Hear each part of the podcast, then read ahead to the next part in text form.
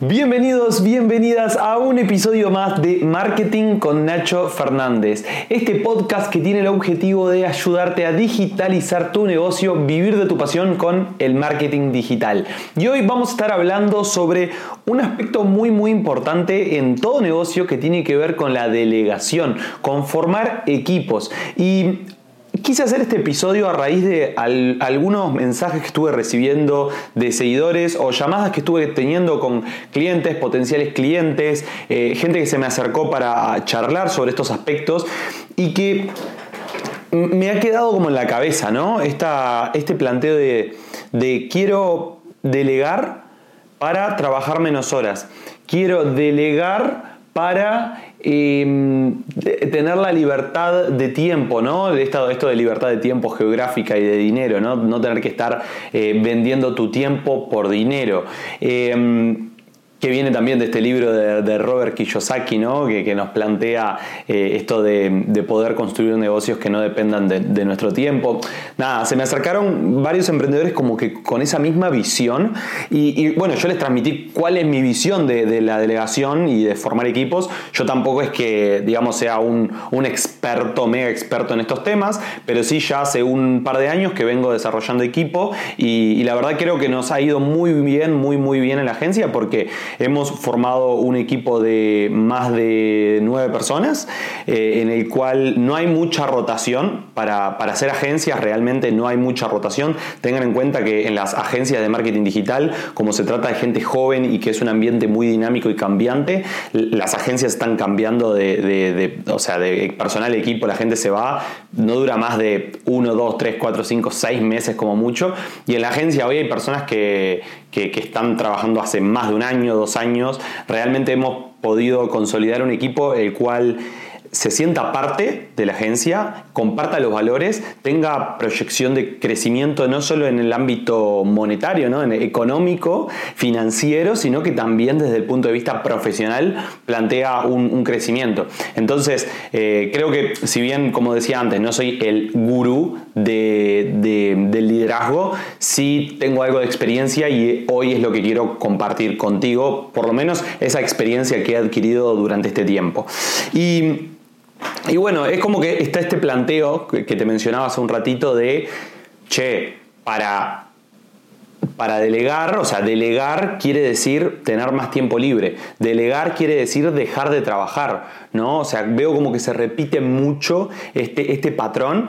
Y ojo, no estoy en contra de ese planteo. Tal vez hay emprendedores que quieran delegar para dejar de, dedicarle tiempo al proyecto y ponerse, poner ese tiempo en otra cosa, en otro proyecto diferente, o irse de viaje, o dejar algo funcionando, entre comillas, solo. Sin embargo, yo tengo un planteo, una visión diferente de lo que implica delegar. Desde mi punto de vista, delegar, formar equipos, eh, tiene que ver con el propio proceso de crecimiento de la empresa, número uno. O sea, delegar desde mi punto de vista no es lo hago porque eh, yo personalmente quiero dejar de hacer esto porque no me gusta.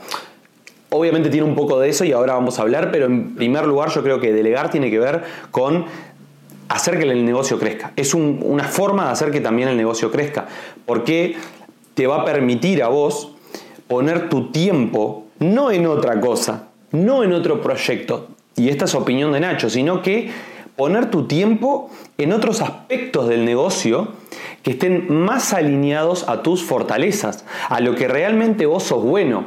Porque muchas veces cuando comenzamos un negocio, algo que pasa es que hacemos todo porque no nos queda otra, porque no tenemos dinero para estarle pagando a, miembros del equipo, estamos están, estar delegando nuevos aspectos del negocio que, por ahí nosotros necesitamos delegar o sentimos que son necesarios delegar. Muchas veces al principio es muy difícil delegar porque requiere un costo, ¿no? Entonces preferimos pagar el costo de nuestro tiempo en ese aspecto y poco a poco más adelante ir delegando, ¿no? Y está bien que sea así, y está bien que sea así, pero desde mi punto de vista, delegar debe surgir de la necesidad de, primero, hacer que el negocio crezca y segundo, querer enfocar nuestro, nuestro tiempo en aspectos más importantes del negocio eh, en base a ese talento, en base a esa habilidad que nosotros desarrollamos y en la cual, con la cual podemos sumar más al negocio. ¿no? Eh, porque si no puede ser negativo incluso delegar. ¿no? les, doy un ejemplo. Eh, cómo delegué yo en la agencia, ¿no? O sea, cómo, cómo fui yo delegando poco a poco. Lo primero que yo delegué en la agencia fue el diseño. Antes yo hacía todo, antes yo corría las campañas, yo diseñaba, yo me comunicaba con los clientes, armaba la estrategia, o sea, hacía todo. Y lo primero que delegué fue la cuestión del diseño, ¿no? Eh, porque yo soy malísimo diseñando y, y, si bien tengo alguna noción, tampoco me gusta. O sea, me defiendo, puedo diseñar algo, pero no me gusta, o sea, no es algo que me apasione diseñar. Por lo cual fue, digamos, lo primero y además porque era relevante, ¿no?